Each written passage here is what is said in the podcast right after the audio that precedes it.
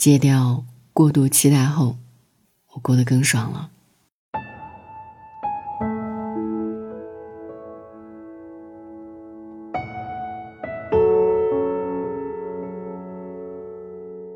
看过一则小故事，一只小猴子受了伤，它捂着伤口往家走。一路上，只要遇到同伴，它就会把伤口揭开让人看，期待得到安慰和同情。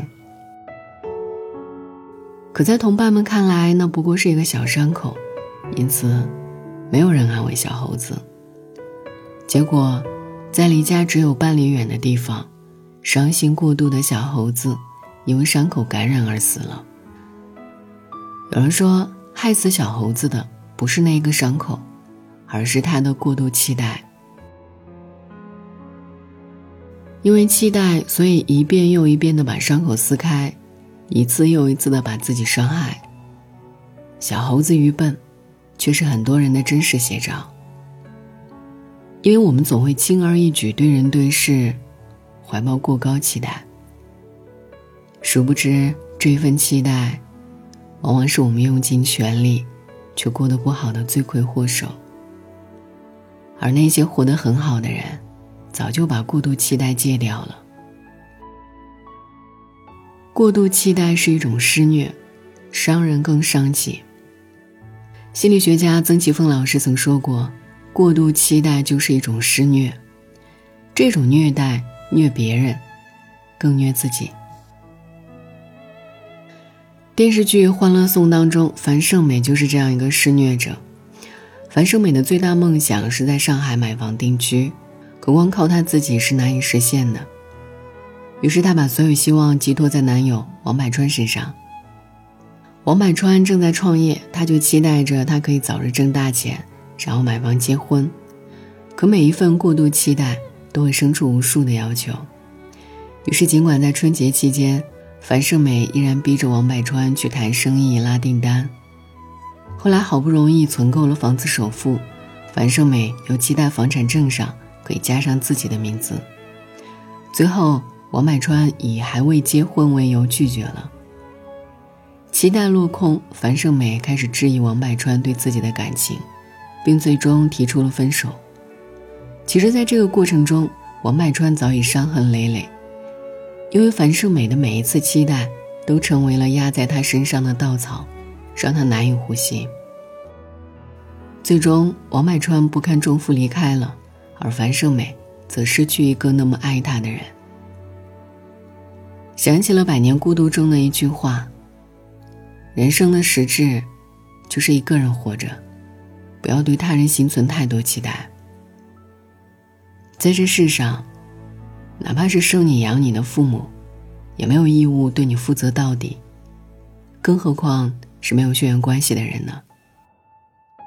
既然如此，那就该早日放下对人对事的过度期待。毕竟，适当的期待是对美好未来的憧憬，而过度的期待，则是一剂毒药，只会给人带来不切实际的幻觉。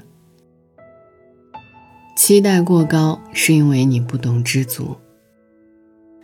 有个大学室友，时常在群里抱怨她不如意的生活：老公赚不了几个钱，从来没给她买过贵重的礼物；作为教师的工作太枯燥乏味；孩子太淘气，很是难带。我们都会笑着说他期待过高了，毕竟你不能期望一个男人既能赚钱养家，又能时常陪娃。你也不能期待一份工作轻松、高薪又好玩，更不能期待一个孩子十全十美。每一份过高期待背后，其实都藏着一百份不知足。因为不知足，所以总期待人和事可以更好、更完美。可一旦期待不被满足，人就容易心生怨言，再也无法看见原本的幸福。戒掉过度期待，才能重建幸福。前段时间，有一位朋友找工作很焦虑，他梦想中的工作是事儿少、钱多、离家近、周末双休、福利好。可是来回折腾了几个月，都没有找到满意的工作。于是我劝他适当的降低期待值，比如薪资能涨五百就很好了，比如通勤时间在五十分钟内就不错了。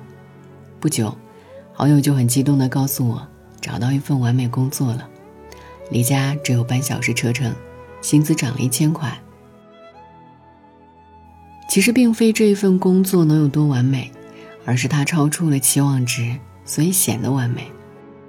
当期望值设定的越低，生活就越容易达到预期，幸福感才会越高。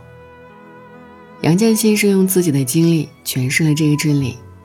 杨绛先生刚刚生完女儿时，丈夫钱钟书曾两次来医院找她。第一次，钱钟书灰头土脸地说。因为自己不懂做饭，把锅都烧坏了。虚弱的杨绛笑着安慰：“没关系，等我回去再慢慢教你做饭。”第二次，钱钟书垂头丧气地说：“自己不小心把门把手弄坏了，不会修理。”杨绛还是温柔地回答：“没事儿，我倒是回去修。”若换作是其他女人，估计早就火冒三丈了。可杨绛却心平气和地面对这一切，因为她从来没有期望过丈夫是一个十全十美的人。所以，不管钱钟书有多少缺点，不管生活有多少磨难，杨绛总能用最优雅从容的姿态去面对，也能在平淡中找到幸福。人间失格里有这样一句话：“倘若没有过度的欢喜。”便没有极度的悲伤。当你不抱期待时，生活反而处处是惊喜。生活的好与坏，并非先天注定，而是人心决定。内心少一份过度期待，人生便能多一份从容自在。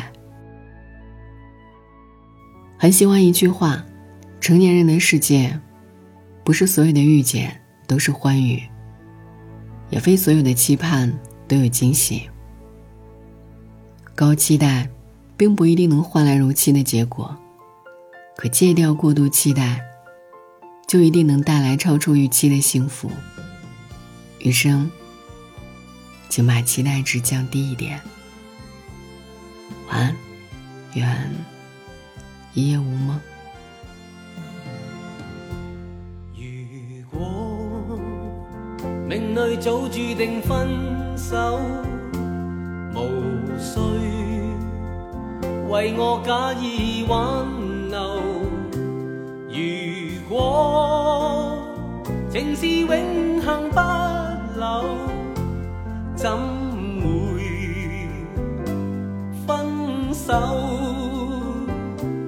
以后让我倚在深秋。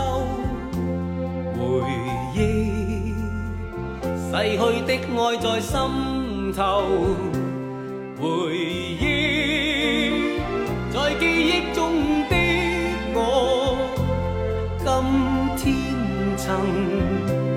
泪流，请抬头抹去旧事，不必有我。不必有你，爱是可发不可收，你是可爱到永远，我是真心舍不得你走。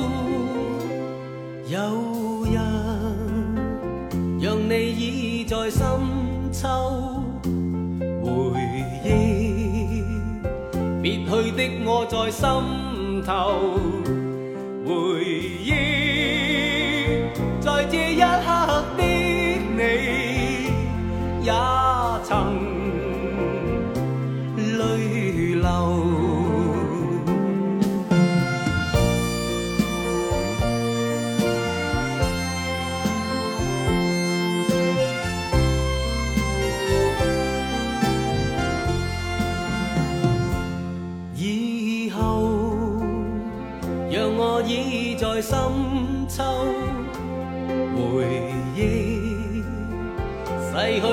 爱在心头回忆在记忆中的我今天曾泪流请抬头抹去旧事不必有我。